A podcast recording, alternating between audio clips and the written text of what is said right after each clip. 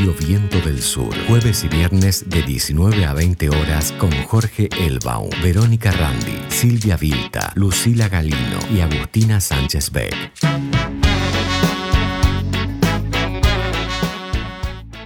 Bueno, estamos en un programa más de Reseña Insumisa eh, en la radio Viento del Sur, en la radio del Instituto Patria.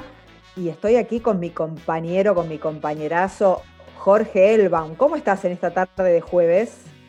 Y aquí estamos, este, una de las semanas así más, eh, que más vapuleados nos tiene esta guerra que estamos dando contra un bicho, en realidad contra dos bichos a esta altura, este, porque están nosotros que son los malos bichos, eso que cantaba hace unos años este, la Versuit Vergarabat, ¿no? Malos bichos, ¿no?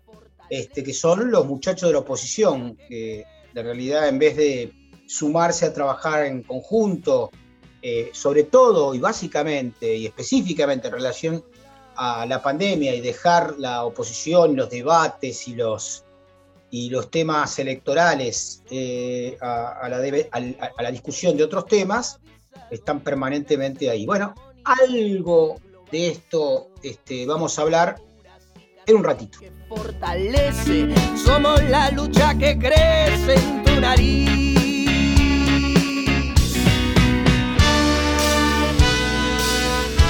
Somos la revolución.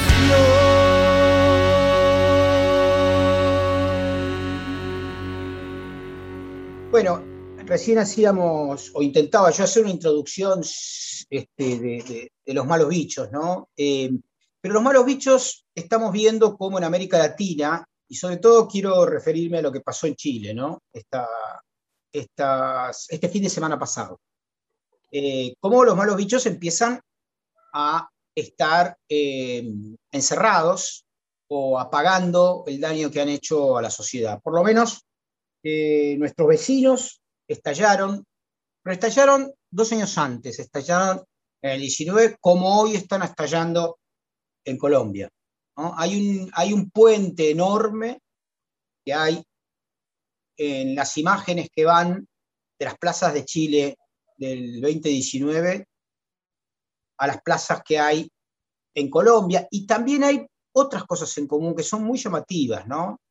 Pienso en las fuerzas de seguridad este, pinochetistas en un lado o con una concepción pinochetista en un lado y en el otro uribista, ¿no? Disparando a los ojos. Muchos eh, jóvenes eh, eh, que han perdido ojos este, en las manifestaciones y curiosamente algo que está repitiéndose en las distintas ciudades de Colombia donde las fuerzas de seguridad este, disparan balas de goma a la altura de la, de la cara y, de los ojos. ¿no? Eso es un dato eh, de los más trágicos del asunto, pero no precisamente el que quiero señalar.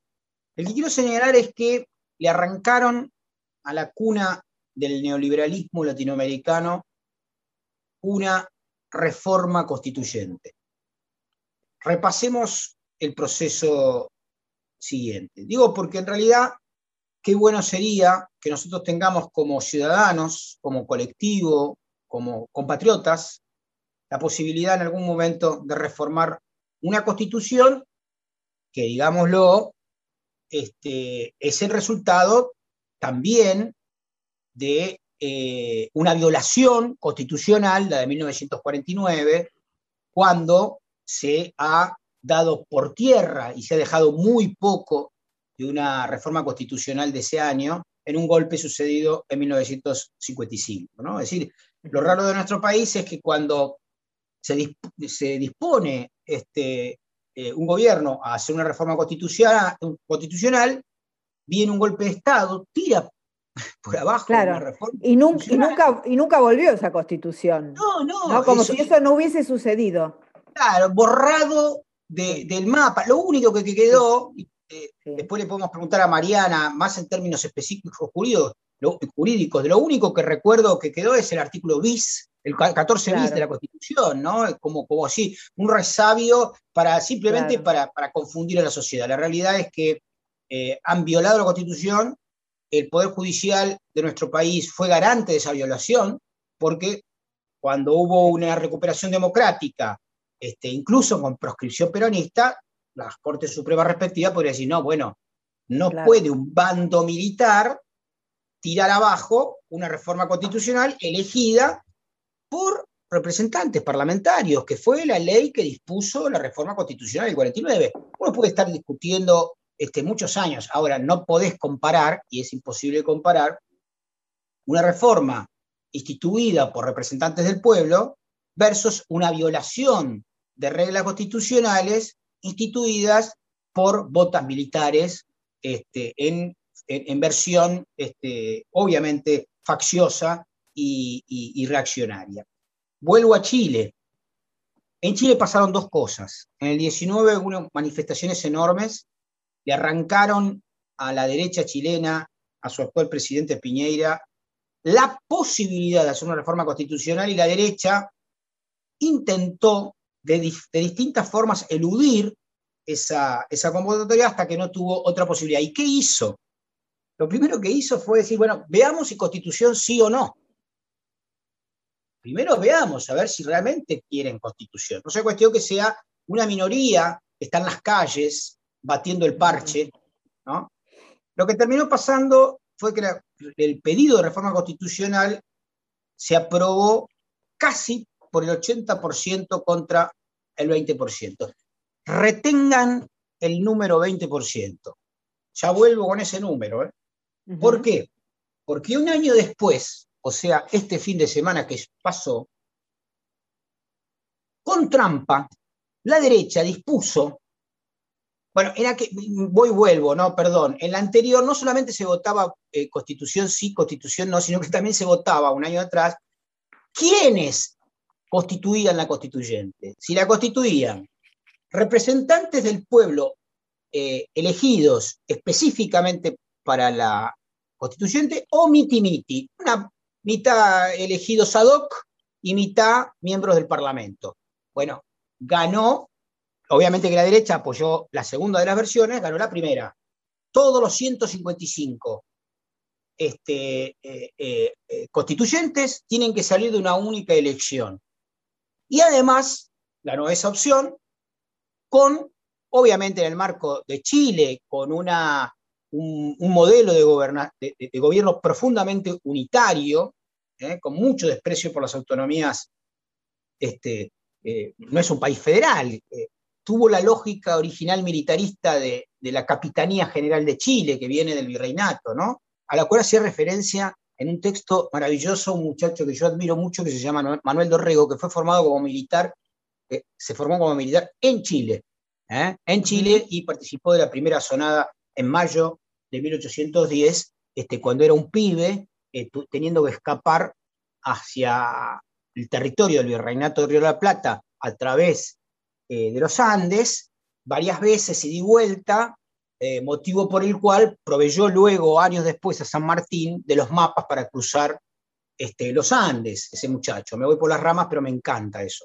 Pues lo más, supongamos, lo más rico de todo. Cuestión es que hubo el fin de semana unas, unas elecciones este, constituyentes, ¿no? Para nombrar y también elecciones que coincidían de alcaldes y de concejales para decirlo en lenguaje nuestro, de sería intendentes y concejales. Llamas alcalda, alcaldes y la otra palabra no me la acuerdo, pero son algo así como concejales.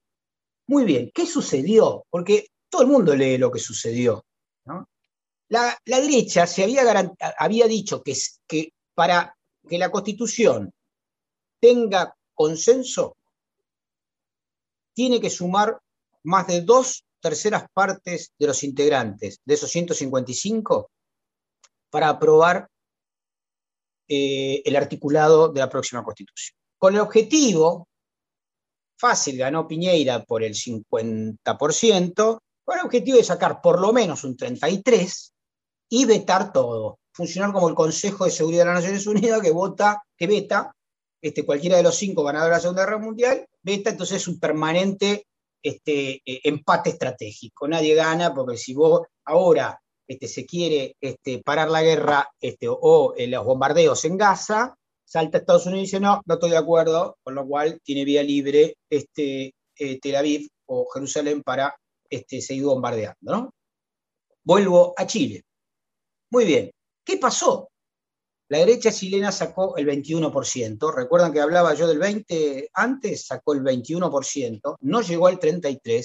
Y ahora, una izquierda eh, institucional, básicamente con uno de los grandes ganadores, que es el Partido Comunista Chileno, subrayemos esto porque estamos en el 2021 y la palabra comunista, comunismo, muchos y bueno, Claro, no, claro, muchos pensaron que, había, ex, eh, digamos, que estaba borrada. Convengamos que a al gobernador de la provincia de Buenos Aires este, hay un sector de la oposición que le dice bolchevique. Claro, claro, pero, pero una cosa es que te digan así, que porque sos judío, en el caso de este muchacho, pobre, ¿no? Este, pero otra cosa es tener 30 años, ser militante feminista, estudiante, economista, integrante del Comité Central del Partido Comunista y haber sido electa, vamos a decirle para provocar, para provocar, intendente de la ciudad de Buenos Aires. Yo me dediqué... Bueno, eh, reformar la constitución, que, también, digamos, que en nuestro país es como la constitución pareciera ser como una, una dama sagrada intocable, es más o menos como la Virgen María, cosa que en Chile no, porque este, se reforma la constitución cada dos o tres años, tiene pequeñas reformitas, ¿no? Pero no lo viven como una, este, una cosa totémica. Mm, no, la reforma constitucional última de Chile, la reforma constitucional, no lo que se parecen enmiendas hechas por... Bueno, eh, enmiendas, me, refiero a ah, enmiendas. ¿no? Este, pero no tienen el valor constitucional. No tiene valor constitucional. La, constitución de Chile la hizo Pinochet a sangre y fuego. Eh, eh, hay muchos elementos claves para entender la constitución. Primero, ¿qué hizo? Sí, hizo un plebiscito. Ah, ya me tengo que ir. Bueno, ¿sabes qué? Lo que propongo, voy a cerrar acá y después en el programa, en todo caso, quiero, quiero, quiero a lo largo de este día jueves, completar un concepto. Este, Mariana tiene un concepto ahí para. También, también. Quiero charlar también con Mariana desde la perspectiva de constitucionalista, por lo menos, este, porque lo que más me interesa transmitir son dos cosas. Primero, las constituciones se pueden cambiar, se necesita movilización popular, se necesita base popular para exigirla, es mentira que no se pueda cambiar. Y el hecho de que nos hayan robado una constitución en 1955 no implica de que no tengamos que hacer algo parecido a 1949 nuevamente. Más, es necesario, pero por supuesto, como ya ha pasado, no es garantía de nada, porque pueden venir de nuevo los halcones, este, gorilas este, de la maldad a limitarnos otra vez. Es una pelea, pero lo que no podemos dejar de decir es que lo que está pasando en Chile está pasando en América Latina, y lo que está pasando en América Latina, como en Perú, como en Colombia, nos va a llegar.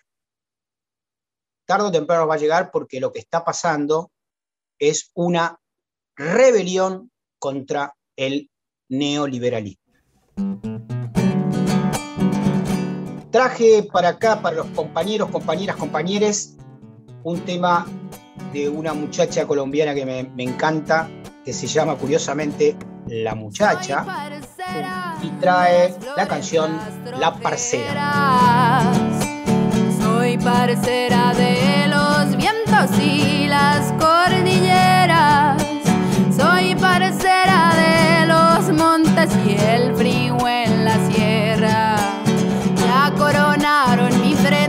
Sangre y tierra. Y si me tiran duro, yo no copio de la gente yo no copio de nadie que me prenda el cirio antes de mi muerte. Y si me tiran duro, yo no copio de la gente. Yo no copio de nadie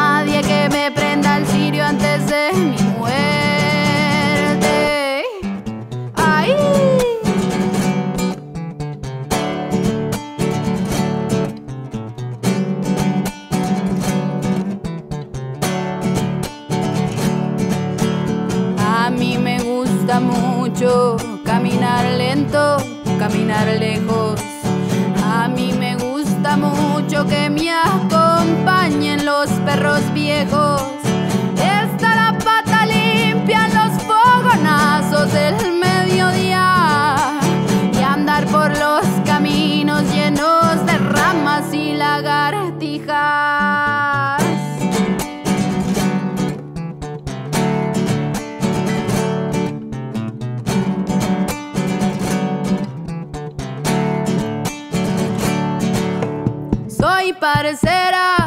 De las flores rastrojeras.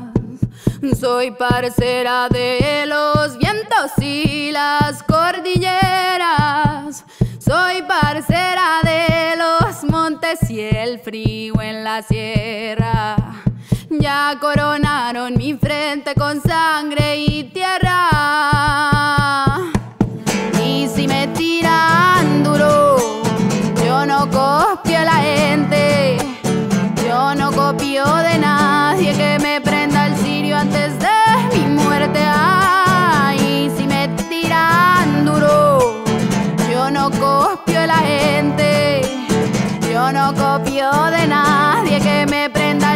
Antes de mi muerte.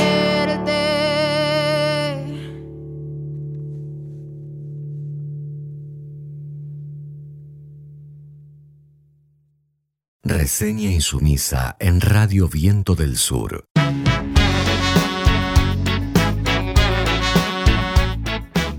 Bueno, y ahora tenemos desde Córdoba, desde la Mediterránea, la patria de Agustín Tosco, a Mariana Amaya Cáceres, que si no me equivoco va a exponer algo de su percepción con respecto también a, lo que hablábamos al inicio de Chile. ¿Es así, Mariana? Hola, buenas tardes. Hola, buenas tardes, buenas tardes a todos y a todas. Sí, vamos a hablar un poco de Chile, porque estamos todos muy en la expectativa de lo que va pasando en el proceso de la Convencional Constituyente. Este, me resulta muy interesante la introducción que hiciste, digo, como pensaba así cosas para aportar importantes, digo que la Corte Suprema de Justicia avaló todos los gobiernos de facto a través de la teoría de la teoría de los gobiernos de facto, así le, la llamaron, que fue posterior del 43, y que justamente una de las causales del juicio político que hace el gobierno peronista eh, y que logra sacarlos, porque son los únicos que después del 45 permanecen en los cargos hasta el 47, es justamente por haber convalidado los golpes de Estado, el de Irigoyen y el del 43. Entonces, digo, me parece sumamente interesante cómo también el Poder Judicial sigue siendo parte de esos entramados y siempre avalado por medio de esa teoría los golpes de Estado. También en esto que vos ibas contando de que el proceso chileno se da a través de la, de la, lucha y que tiene que ver con eso que hablamos la semana pasada un poco, que son a posterior de las primaveras latinoamericanas de lucha y que tienen que ver con los procesos en contra del neoliberalismo, ¿no? Y me acordaba de las compañeras chilenas que nos iban contando de cómo se preparaban ellas para estar en la calle. Mucho tiempo se hacía falta, o sea, no era un estallido social asambleario donde lo que primaba era la bronca y ninguna oposición o pedido político claro. Acá había una organización de ese enojo social chileno que vos describías al principio y que se fue consolidando y que lo que va a lograr hoy es nada más y nada menos es ser el primer país del mundo, el darle el mismo poder político a los hombres y a las mujeres por ley, de manera legítima y en respuesta a esa conquista, ¿no? Vos, como decías, hubo en la elección 1.300 candidatos, de los cuales quedaron 155, y por medio de un sistema paritario que se articuló, que tenía como objetivo que el 45% de los escaños fueran para las mujeres y 17 escaños que quedaran de, manera reservados para los pueblos originarios. Y esto tiene muchas particularidades a nivel constitucional. Lo primero es que está integrada finalmente por 78 hombres y 77 mujeres, o sea, es paritario. Y si no se hubiera aplicado el ajuste paritario, en realidad, con toda la elección que hizo, hubieran estado compuestas por 84 mujeres y 71 hombres. Para asegurar su representación, se había instaurado este mecanismo que describía recién y no solo, no solo obligaba a tener la misma cantidad de postulantes hombres y mujeres, sino que también estableció un sistema de ajuste para que los escaños se distribuyeran de forma pareja entre ambos sexos. O sea, la corrección tuvo que hacerse porque las mujeres que obtuvieron más votos tenían que ceder el cupo a los varones.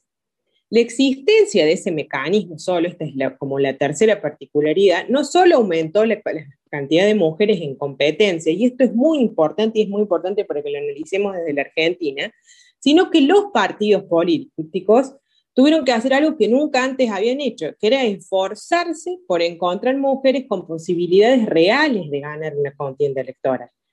Y creo que esa forma en que operó, digamos, el mecanismo de acción positiva contribuyó a tener mujeres potentes en todos los distritos del país.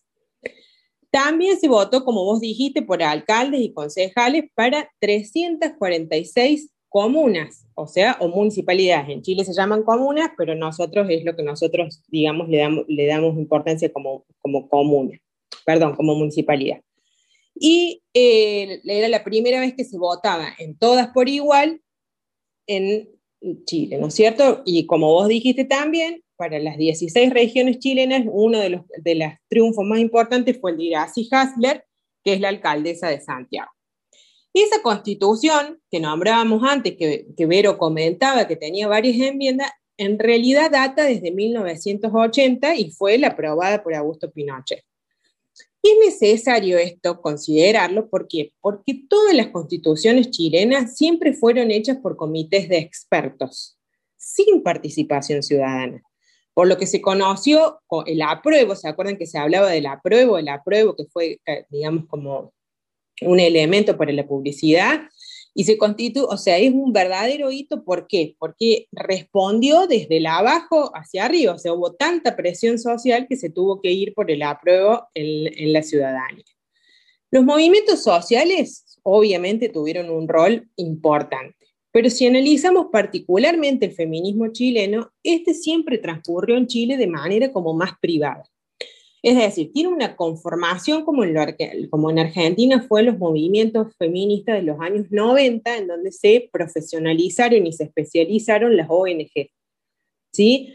Entonces las feministas chilenas comenzaron como a intervenir en distintos procesos nacionales, pero fragmentando el movimiento en dos. Y eso también es importante, ¿por qué? Porque de un movimiento fragmentado volvieron a un movimiento de unidad por la Constitución fragmentado, por un lado, lo que había feministas que estaban incidiendo en las políticas públicas desde el Estado hacia las mujeres y otras que rechazaban totalmente la participación estatal, que tiene que ver con la misma concepción política de la derecha, y son grupos de poder que buscaban una acciones, digamos, más cerradas, más privadas, en donde la intervención del, del Estado fuera nula.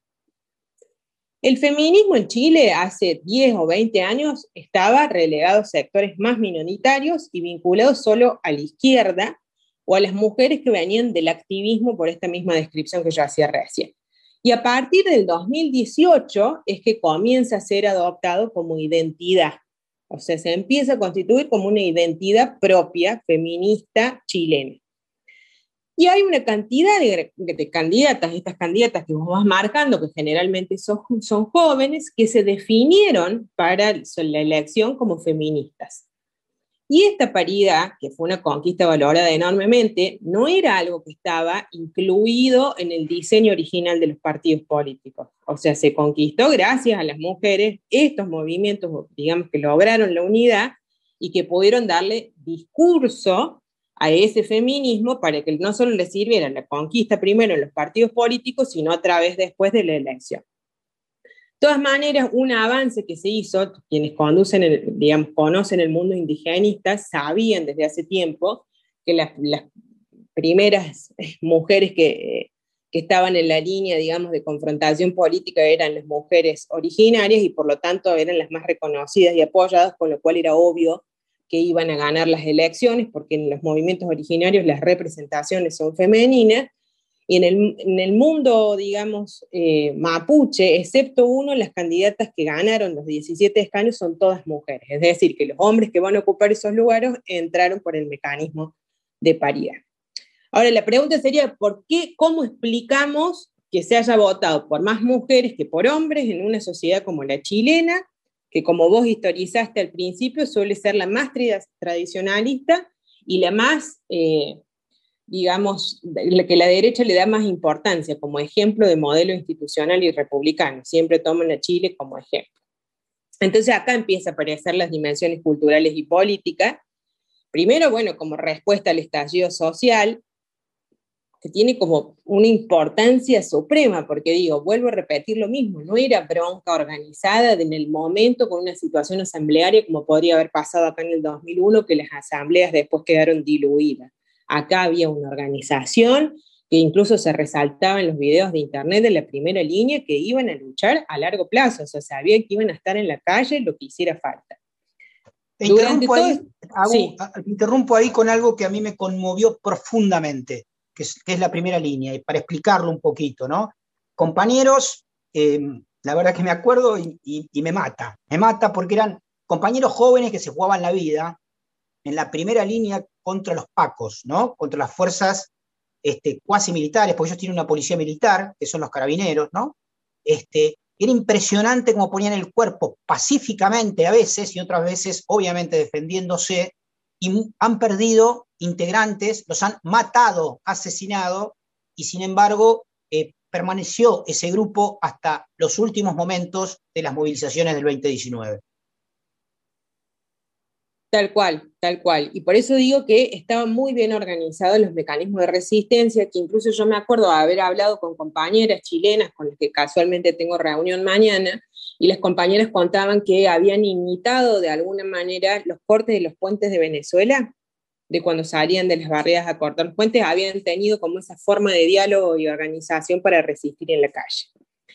Y otra cosa que quiero decir, que nosotros estamos esperando mucho también, ¿no? Tenemos como grandes expectativas en la Convención Constituyente, porque se, se hace por primera vez, implica sentarnos a las mujeres en igualdad de condiciones con los hombres a discutir política. ¿no? Porque tenemos antecedentes que no fueron paritarios y que los estamos viviendo en Colombia, no sé si sabías, pero en Colombia del 70%, o sea, en Colombia fueron quienes discutieron la nueva constitución, que fue en el 2009, fueron 70 hombres y 4 mujeres únicamente quienes la discutieron. Y en Túnez, por ejemplo, y en Bolivia, que fueron reformas constitucionales que han sido en los últimos 20 años, únicamente las mujeres ocuparon el 28 y el 30% de los lugares, o sea, casi como un cupo mínimo de para discutir política. Y acá, bueno, se da un paso más en donde no basta la igualdad de competencia, o sea, no, no, no alcanza la igualdad de méritos, sino que necesitamos la igualdad de resultados. Y esto va a marcar un antes y un después en donde todas vamos a tener puestos los ojos para ver qué es lo que va a pasar. ¿Y qué es lo que esperamos de Chile? Bueno, que la paridad primero se aplique, o sea, una de las propuestas de las compañeras chilenas es que la paridad se aplique en todos los órganos estatales, ¿no? Y no solo para los cargos electivos, sino también para los de asignación, el Poder Ejecutivo y el Poder Judicial. Cosa que sí hemos visto que ha dado resultado en México y que sí ha dado resultado en Bolivia. Otra cosa que ellas ponen a, a discusión es reconocer el trabajo de cuidado y reproductivo como parte de la economía. Tercero, consagrar el derecho a una vida libre de violencia que permita buscar de maneras más concretas e imperativas de frenar la violencia contra las mujeres, que es un gran problema, no solo chileno, sino en América Latina. Y después van a discutir los derechos sexuales y reproductivos, pudiendo lograr la discusión, ya que en, sí, en Chile, como todos sabemos, ha sido muy adverso en avanzar con la despenalización del aborto que lo han logrado en el 2017 recién, y hay una criminalización total con respecto al aborto, entonces se va a poner en debate ¿sí? el, derecho al aborto. Y la igualdad de salario es otra de las exigencias que se pide a la convencional constituyente que figure por ley, porque si bien existe la ley actualmente, eso implica repensar, digamos, el principio de igualdad, establecerlo constitucionalmente como un principio de igualdad para lograr una mayor capacidad de fiscalización del Estado y asegurar que no sea una declaración, sino que realmente sea efectiva. Entonces, las expectativas son grandes, se va a volver a tomar el debate. Recordemos que tienen nueve meses para discutir esto y después lo van a trasladar a la población. Ellos llevan, la, digamos, la discusión a la, a la población y se hace un nuevo referéndum para ver si la gente aprueba o no aprueba el texto de esa constitución. Es decir, tienen todas las condiciones dadas para hacer una constitución 100% popular, una constitución que viene discutida desde las bases y con un gobierno que evidentemente, digamos, de la convencional constituyente ha perdido hegemonía, ha perdido legitimidad y que solo ha logrado un porcentaje mínimo de discusión para seguir manteniendo los privilegios que siempre tuvieron. Sumo ahí, Mariana, porque la verdad que es un tema que, de espejo, ¿no? Que, con el cual podemos ver en la frontera algunos elementos este, para aprender, para, para, comparar y también, digo, también para imitar. Nosotros tenemos una tradición de lucha popular, sindical, gremial, y a la que se han sumado en los últimos 20 años eh, una historia de piqueterismo reconvertido en movimientos sociales, ¿no? que es este, eh, clave también en, las alianzas populares de cara a enfrentar el neoliberalismo. ¿no? Y en ese sentido es muy interesante eh, lo que sucedió eh, con el voto de estos 155. De hecho, había 17 cargos reservados también para pueblos originarios, siete de ellos para mapuches. Y la gran ganadora del pueblo mapuche es la Machi. Eh, Machi es una autoridad espiritual, tradicional del mundo mapuche, yo no me acuerdo exactamente el nombre, después lo pueden buscar porque está en todos los medios, que fue perseguida, acusada de terrorismo, encarcelada, este, eh, en la lógica de, Nahuel, de, Wala, el que está preso hoy en Chile, eh, y sin embargo fue, es, va a ser una constituyente este, y va a redactar lo que potencialmente, como bien decía este, Mariana, eh, pueda llegar a ser la próxima constitución. es muy probable que sea así. Algo querías decir, Vero, pero estás, este, estás sin audio, entonces no te podemos escuchar. No, recordé a Facundo Jones Guala, que fue eh, detenido eh, por el gobierno chileno, digamos, a pedido de Estados Unidos. En realidad fue detenido terriblemente por el gobierno argentino. Claro, pero, pero. Y, después este, trasladado a Chile, donde todavía está preso. Donde todavía de esas barbaridades, acusado de esas barbaridades, época de Patricia Bullrich, que, lo detuvo en Argentina y lo entregó a este, los, sus persecutores, lejos de lo que hace este, Uruguay con Pepín. Este, con Pepín Simón, ¿no? Que Pepín, Simón. Eh, la, Machi, perdón, se llama Francisca Linco Nao. Claro, Francisca Linco Nao, ella fue la gran ganadora.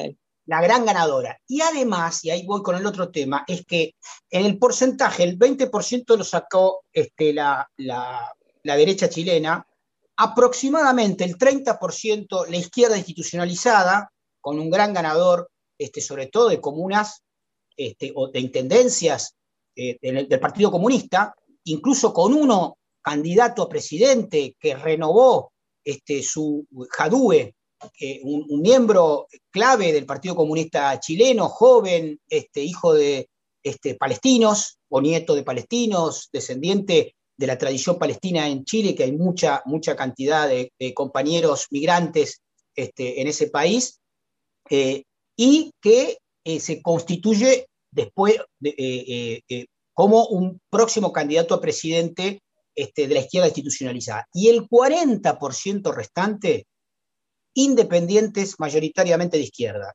Pero algunos de esos 40%, muchos, están a la izquierda del Partido Comunista. Y que básicamente, si hay algo que tienen en común, es que eh, piden democracia directa. Democracia directa. Lo que de alguna manera caracteriza desde el 2019 hasta acá, dos años después, los movimientos en Chile tienen que ver con efectivamente un proceso de democracia directa. Tenemos que cerrar porque vamos a, la próxima charla con el compañero Oscar Amaya, que lo tenemos ya, si no me equivoco, en línea. Escuchamos un tema musical. Eh, Mariana, perdón por los tiempos. Este, eh, esperemos que estés ahí para charlar en todo caso con Oscar y la seguimos. Dale, un fuerte abrazo.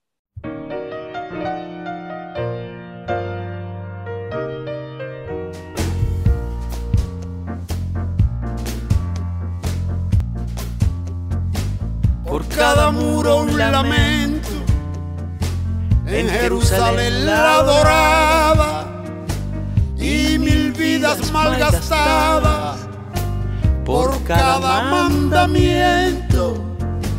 Yo soy polvo de tu viento y aunque sangro de tu herida y cada piedra querida guarda mi amor más profundo. No hay una piedra en el mundo que valga lo que una vida. Yo soy un moro judío que vive con los cristianos. No sé qué Dios es el mío, ni cuáles son mis hermanos. No sé qué Dios es el mío, ni cuáles son mis hermanos.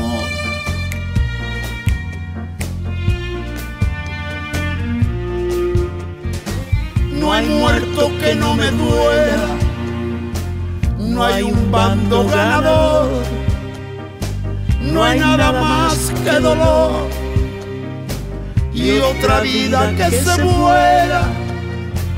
La guerra es muy mala escuela, no importa el disfraz que viste, perdonen que no me aliste. Bajo ninguna bandera vale más cualquier quimera que un trozo de tela triste. Yo soy un moro judío que vive con los cristianos. No sé qué Dios es el mío, ni cuáles son mis hermanos. No sé qué Dios es el mío cuáles son mis hermanos.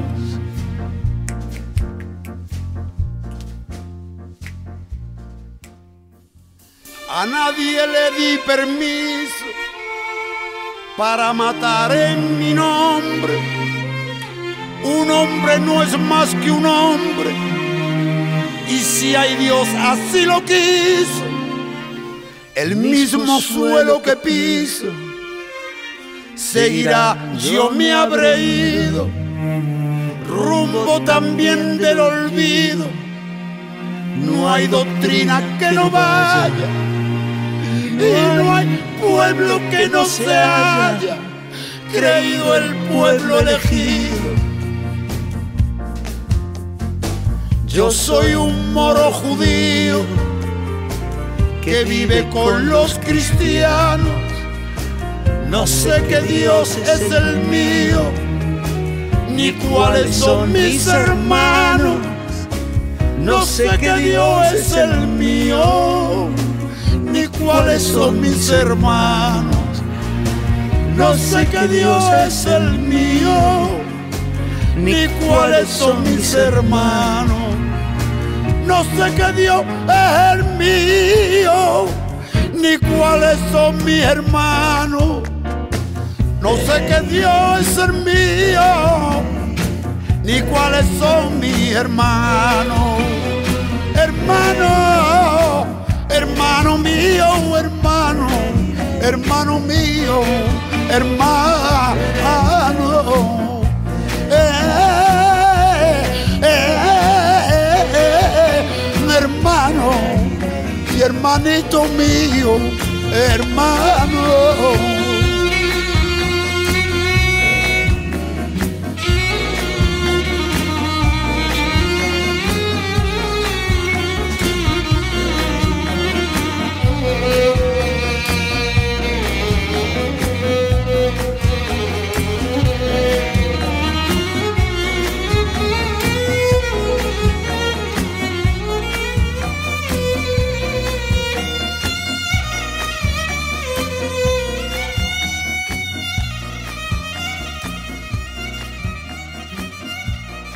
Y traía este, Mariana Ibero Milonga del Moro Judío, pero en la versión que más me gusta de un muchacho genio absoluto que se llama José Mercé, que la canta con su autor Jorge Drexler.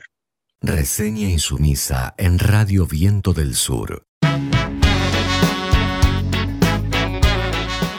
Bueno, y estamos con un amigo, con un compañero de la Universidad de Lomas, que es el director del SAOP, este, una institución que ya tiene 20 años, que es el Servicio de Atención y Orientación Psicopedagógica, que es un servicio gratuito que ofrece la Universidad de Lomas de Zamora, que además es muy prestigioso. Y estamos con su director, que es Oscar Amaya. ¿Cómo estás, Oscar? Hola, Verónica, ¿cómo están? Hola, Jorge, gracias por la invitación a Vientos del Sur. Sí, bueno, vos sabés que antes, no tengo que decir, que antes de que vayamos a la parte formal, estábamos este, eh, eh, haciendo disquisiciones de apellidos en relación a Oscar Amaya y Mariana Amaya Cáceres.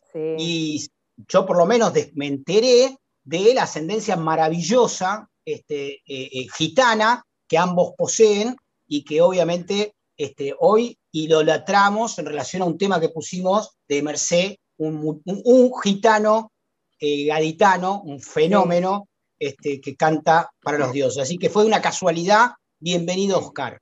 Gracias, Jorge, gracias, muchas gracias. Bueno, y con Oscar, eh, el día sábado vamos a estar realizando, eh, va a estar brindando para los jardines comunitarios de Lomas de Zamora, para los jardines municipales, para las mamás cuidadoras, para los sistemas eh, alternativos de infancia, las, unas jornadas de eh, pedagogías de la ternura. Y me gustaría, Oscar, que nos cuentes en este, en este tiempo de crueldad, eh, ¿qué, es esta, qué, son estas pedagogías de la ternura? Bueno, eh, constituyen un llamamiento, constituyen un manifiesto, constituyen una bandera ética y estética. Yo creo que las pedagogías de la ternura están atravesando las prácticas con infancias y adolescencias, tanto en las aulas como en las salas de, los jardines de infantes y en los consultorios comunitarios de, las prácticas psicopedagógicas que llevamos a cabo en el SAOP. Yo creo que en tiempos tan oscuros, dice una canción, nacen falsos profetas, ¿no? Y yo creo que que en este momento de tanta crueldad, como vos decís, Vero, eh, nosotros tenemos que alzar este, las banderas de la ternura y, entendemos a la ternura como, como, una instancia ética, entendemos a la, ternura como una práctica de crianza, ¿sabes? Como una práctica de crianza que las madres llevan a cabo este, con sus bebitas y sus bebitos muy tempranamente y que está, está atravesada, digo, por una instancia ética porque es la comprensión de que, debe respetar a las crianzas. Entonces, en ese sentido, eh, una pedagogía de la ternura es una crianza que, suministra adecuadamente calor, arrullo y alimento. ¿sí? Esto es el cachorro humano lo que recibe de, quienes ya estamos aquí. Calor, es el único cachorro que nace sin terminar. Exacto, exacto, Entonces, Una ética, perdón que te interrumpa ahí, Oscar, me suena mucho algo que, vengo leyendo y trabajando eh, ligado y que Mariana también conoce seguramente y que tiene que ver con, una ética del cuidado, ¿no? Con, Sí. sí, sí, sí, sí, sin duda. Sin duda son políticas del cuidado que, por supuesto, en estos tiempos, en estos tiempos este, de emergencia sanitaria, en estos tiempos en donde tenemos que, despedir sin querer a, tantos de los nuestros, eh, las políticas de cuidado y las pedagogías de la ternura están en una profunda resonancia. ¿sí? Por eso yo creo que el cuidado eh, tiene que ver justamente con la ternura. ¿sí? Poder hospedar, poder sostener, poder cuidar, poder proteger, poder sostener una ética en donde el prójimo no sea el enemigo, sino que el prójimo sea aquel con quien nos cuidamos mutuamente. En estos tiempos de crueldad, este, las políticas negras, las necropolíticas, están instalando esta idea de que el prójimo es un enemigo. Y creo que las pedagogías de la ternura tenemos que llevar adelante a cabo una política que sea este, fuertemente resistente a esta idea. ¿sí? Nosotros tenemos que levantar las banderas de la ternura para defender la idea del amor al prójimo, ¿sí? Este, también antes de, Jorge decía, lo tengo que decir, lo tengo que decir. Bueno, yo también lo tengo que decir. Hablábamos del amor al prójimo y de la ética, ¿no? Y de una figura este, querida para el cristianismo, pero este, que fue Jesús. Jorge traía esta, esta idea. Y yo creo que la idea del amor al prójimo, que es este, una, una, ética laica, ¿no es cierto? Pero es una ética este, popular, es una ética comunitaria. Y, frente a esto que vos me preguntás, este, Vero, de, de qué es la pedagogía de la ternura, lo que queremos hacer el sábado es trabajar junto con, no capacitar, sino trabajar junto con este, las madres cuidadoras, las maestras de los jardines comunitarios, de los jardines municipales, para tratar de extender estas prácticas de la crianza. ¿sí? En términos así de calor, de arrullo y de alimento, poder pensar otra tríada, que sería el juego o el conocimiento, el encuentro y la conversación. Esto es lo que estamos planteando. El alimento, la leche materna, cuando nuestros niños y niñas ya están creciendo, es el juego, es el conocimiento, lo que sucede en las salas y en las aulas. El calor es el encuentro, el encuentro en los espacios comunes. Y el arrullo es la conversación. Yo creo que la palabra es algo que nos atraviesa, somos seres, en el principio fue el verbo, somos seres de acción, somos seres de palabra. Y yo creo que la pedagogía un poco en ese sentido nos, viene a, marcar que en estos tiempos oscuros debemos levantar este, banderas de luz y, creo que la ternura es una bandera de luz.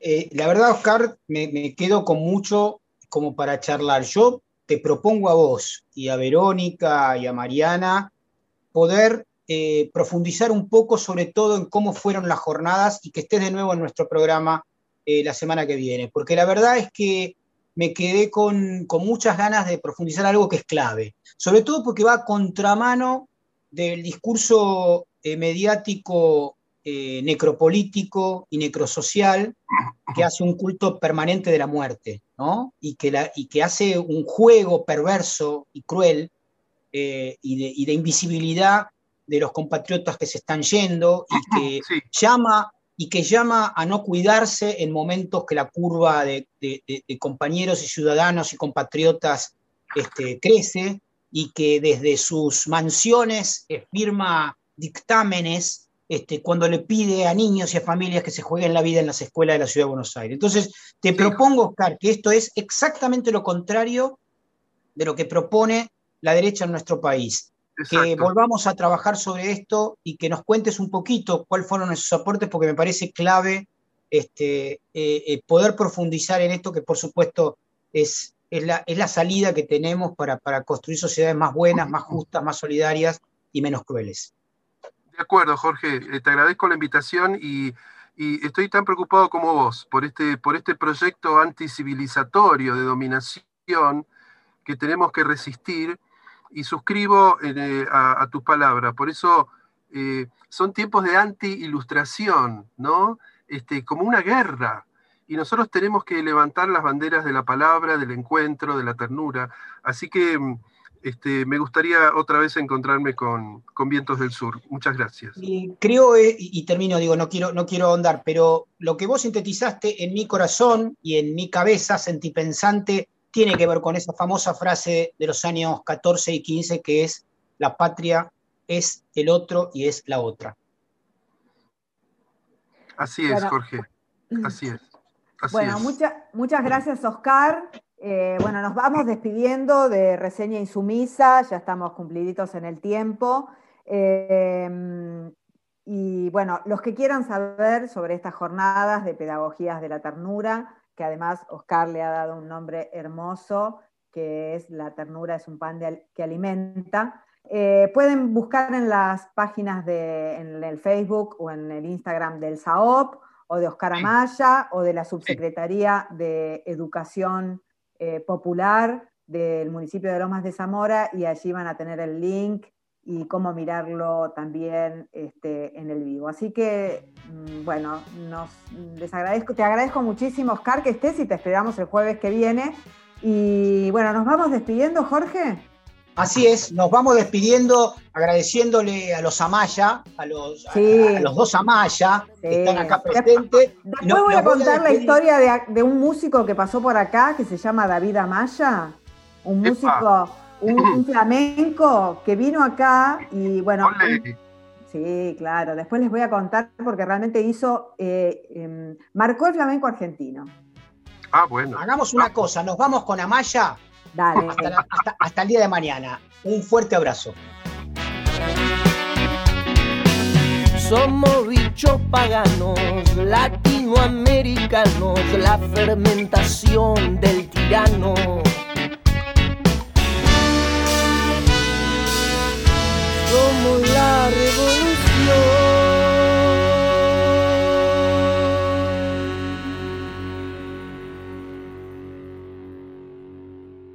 Patria.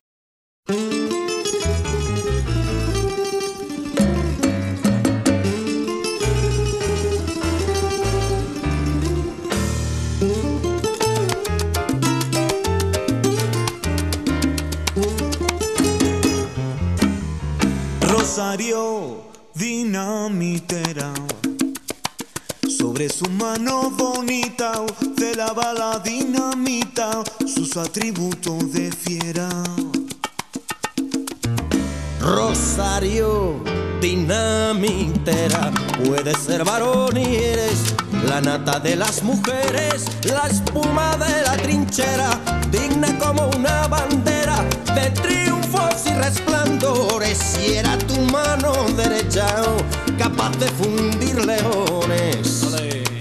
Nadie al mirarla creyera que había en su corazón y una desesperación de cristales de metralla, ansiosa de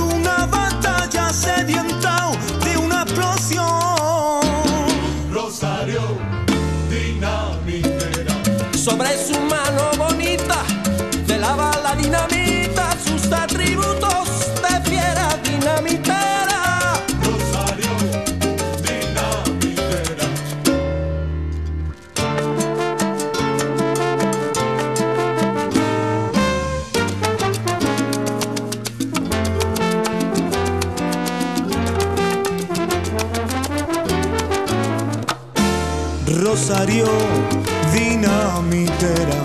Puedes ser varón y eres la nata de las mujeres, la espuma de una trinchera, oh, digna como una bandera de triunfos y resplandores. Y era tu mano derecha capaz de fundir leones. Nadie al mirarla creyera que había en su corazón y una desesperación de cristales de metralla, ansiosa de una batalla, sedienta de una explosión. Rosario,